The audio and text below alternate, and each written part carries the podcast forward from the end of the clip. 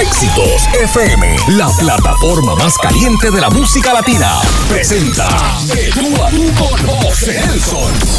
Tu primera producción como solista es esta. Te pregunto, ¿por qué tan tarde para hacer una producción como solista? Mira, yo pienso que el, el- en música, ¿sabes? En, en música el, el- el tiempo eh, eh, eh, discurre de una manera muy especial. O sea, eh, nunca es tarde, nunca es temprano. En música no se sabe. Eh, pienso que lo saqué ahora eh, para esta fecha, después de quizás eh, 15, 18, 20 años de carrera en la cual me mantuve siempre como dueto. Eh, lo hago porque entiendo que fue el, el momento. Dios me, me iluminó para que este fuera el momento en yo hacer algo ya, eh, un proyecto como solista, con una música que me identifique, a la que yo soy sensible en este, en este momento. Y pues ahí pudimos eh, lograr el, el disco de Primogénito. ¿Cuándo tú comenzaste de la música, Monchi? ¿A qué edad?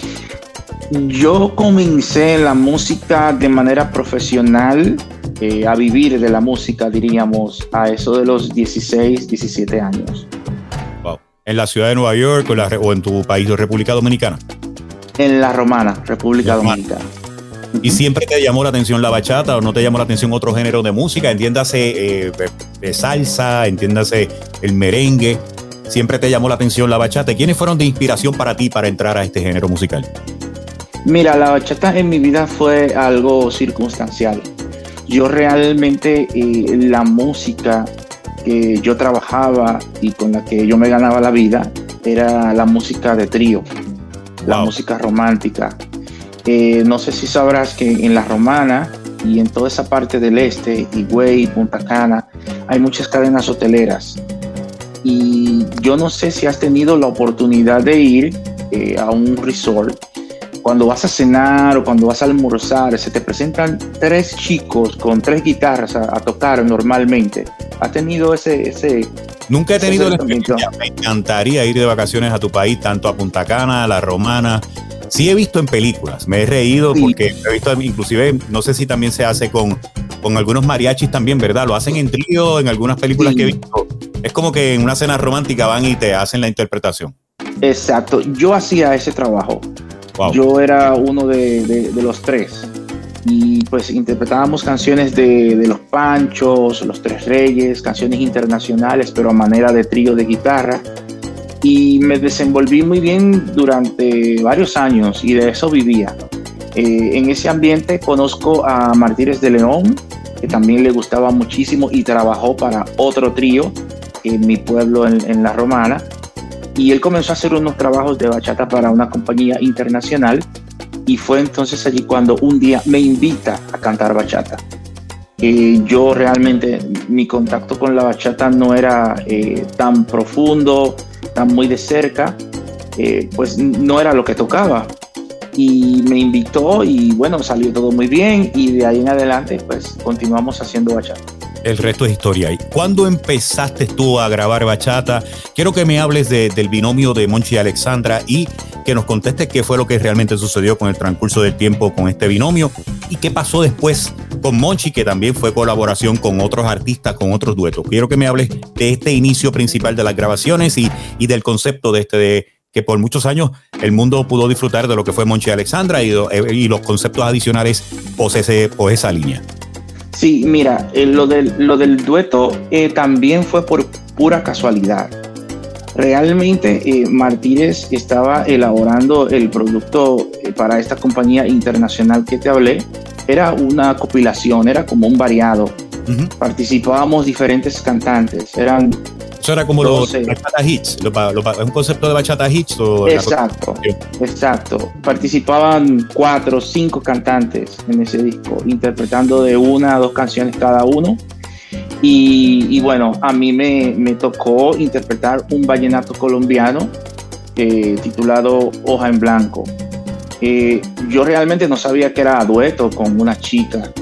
Eh, yo grabé mi parte, me pagaron y bueno, me fui a, a mi pueblo, a La Romana, a seguir en, en mi vida de, de los tríos. Y al año es que me doy cuenta, estoy escuchando la canción en muchos lugares y recuerdo, pero esa es mi voz y yo recuerdo esa canción.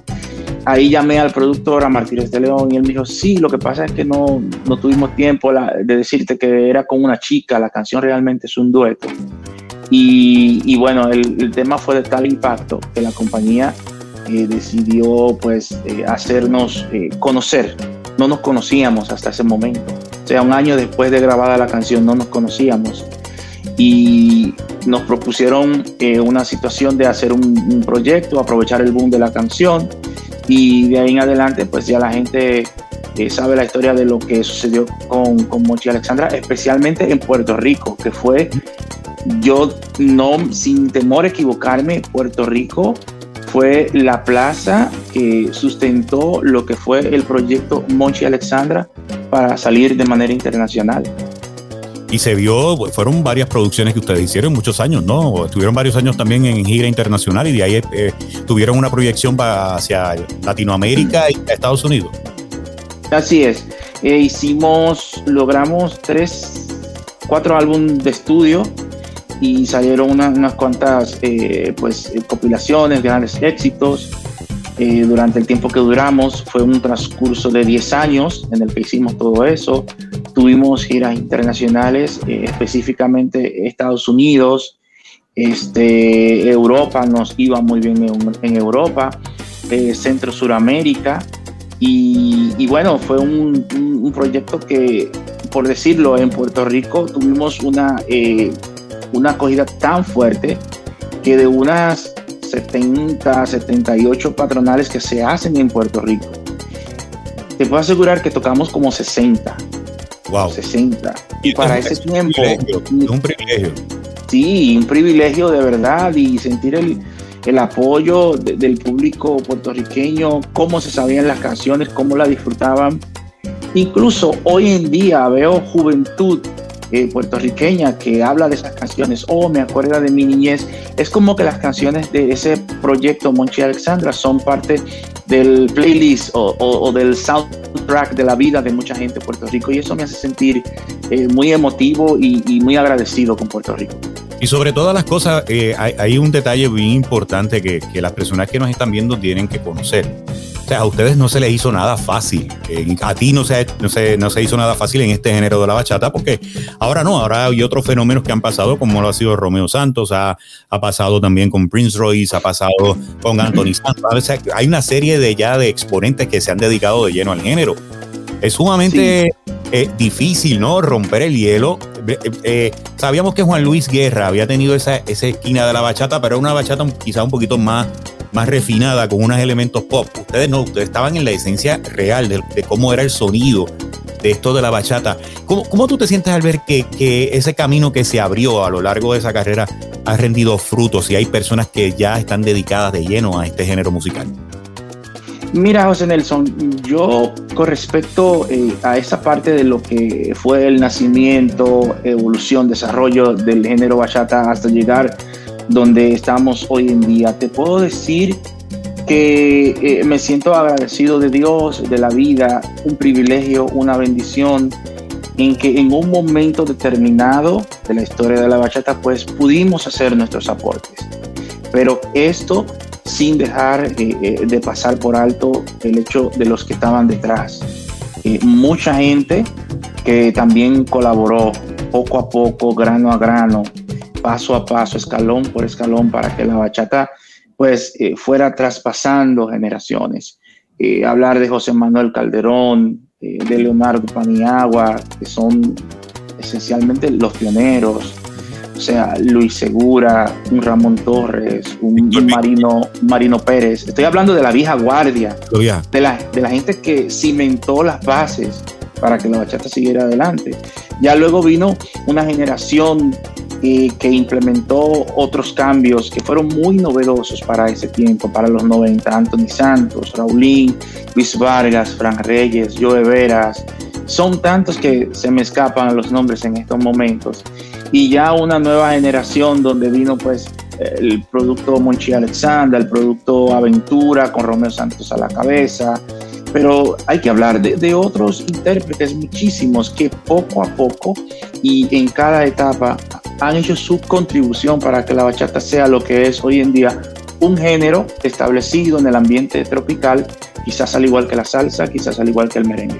¿Ustedes sentían en algún momento alguna frustración al ver que, quizás no le daban esa proyección de medios al, género de la bachata y que se sentían como en cierta, en cierta medida que había un discrimen contra ustedes por ese tipo de música. ¿En algún momento pasó eso por su mente de ver que no, no existía ese respaldo, teniendo en cuenta que lo que dominaba era salsa y merengue en los medios?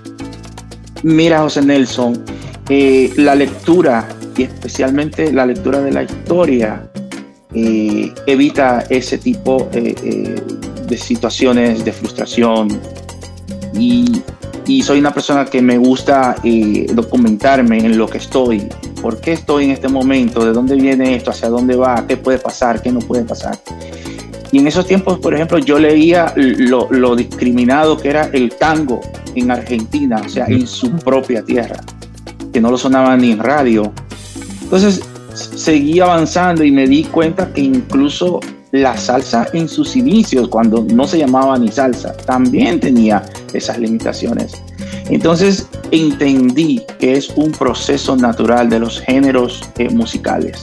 Comienzan de esa manera eh, en donde no les es fácil, pero tienen que pasar por ese proceso para colocarse en una posición similar. Por eso la salsa hoy en día es la salsa, por eso es el merengue es el merengue, el tango ya es un género que aunque no suene, no se, consume, no se consume, pero el tango es el tango. Tiene su historia. Y, tiene su historia, y todo debido a esos procesos de que no te suenen en, tal lugar, del proceso de la gente, pues eh, asumir esa música novedosa para ese momento. Eh, es un proceso, todo es un proceso en la vida. Bueno, Monchi, lo vemos con la música urbana. ¿Quién iba a pensar que el reggaetón, que decían que era underground, empezó en Así de una forma y ahora ha desplazado a lo que fue la balada pop o lo que fue el pop y ahora hay producciones. A mí me ha sorprendido el nivel en que la música eh, urbana hecha en esta área del Caribe, tanto Puerto Rico, República Dominicana, en Colombia, ha llegado a niveles extraordinarios, inclusive a lograr conquistar el mercado anglosajón, que tú sabes que es uno de los mercados más difíciles y lo vemos por ejemplo, yo te doy el caso de un Bad Bunny, ya en un evento de la WWE de pay-per-view cantando en español, música urbana. Y cierta medida eh, eh, también representa como ese reto de aspiracional, ¿no? Mientras más obstáculos tú me, me pongas en el camino, más me motivo para seguir hacia adelante. Lo, lo, vemos con la bachata y, sin duda eh, ustedes han hecho como un género también, un híbrido de lo que es el romanticismo y de con esa esencia dominicana. Y eso ya llegó para quedarse. Se siguió siendo un género que, pues, dentro de, de, su desarrollo, sigue siendo ahora uno de los favoritos dentro de la música tropical. O sea, logró su espacio con la salsa y la bachata. ¿Qué pasó con el concepto de Monchi Alessandra? Luego de tantos éxitos, Tu amor es una novela, todos los éxitos que hicieron y que tenían esa, esa combinación, esa mancuerna muy bien posicionada, sobre todo en la manera interpretativa de esas voces que, que captaban la atención del público. Mira, José Nelson, eh, el tema de lo que fue eh, la ruptura, la separación de Monchi y Alexandra, podemos eh, abordarlo de dos maneras. Una que tiene que ver con lo emocional, subjetivo diríamos, y otro con lo racional, con lo objetivo. el público, el público no va a entender estas cosas y se va a ir siempre por lo emocional. ¿Ok?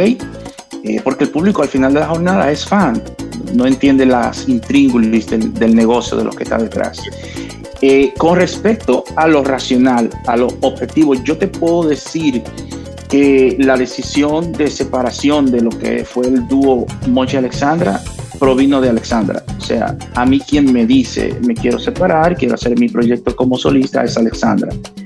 Eh, en mí nunca existió eh, pues ese tipo de aspiraciones. Yo me sentía muy bien con, con, el dueto, con lo que estábamos logrando y con el trabajo que estábamos haciendo, pero parece que ella sí tenía como ese sueño, ese, este plan de algún día verse quizás como la primera mujer solista en bachata en tener un éxito contundente, a pesar de que la bachata ha tenido representantes femeninas, pero nunca así de manera contundente como lo han hecho los hombres.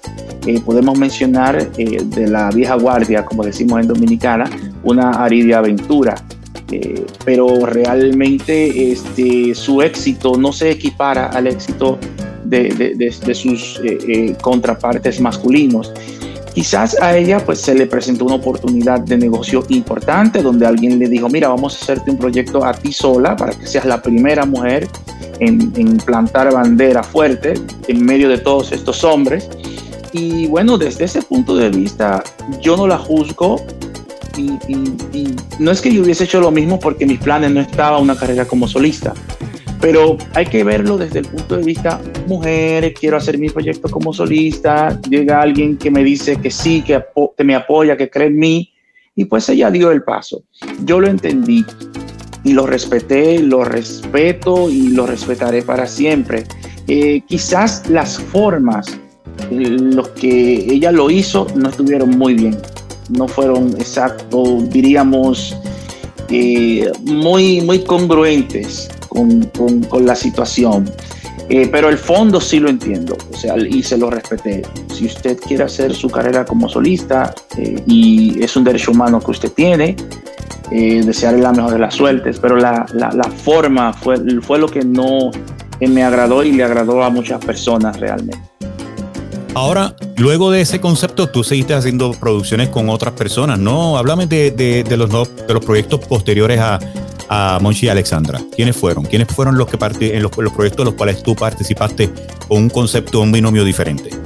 Trabajé con Natalia y este fue un contrato que firmamos con una empresa Terra Music.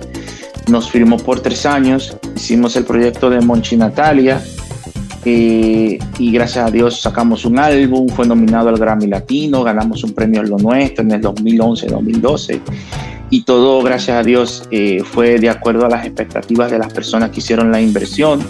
Ya cuando pasaron los tres años, pues no renovaron el, contrato y pues Natalia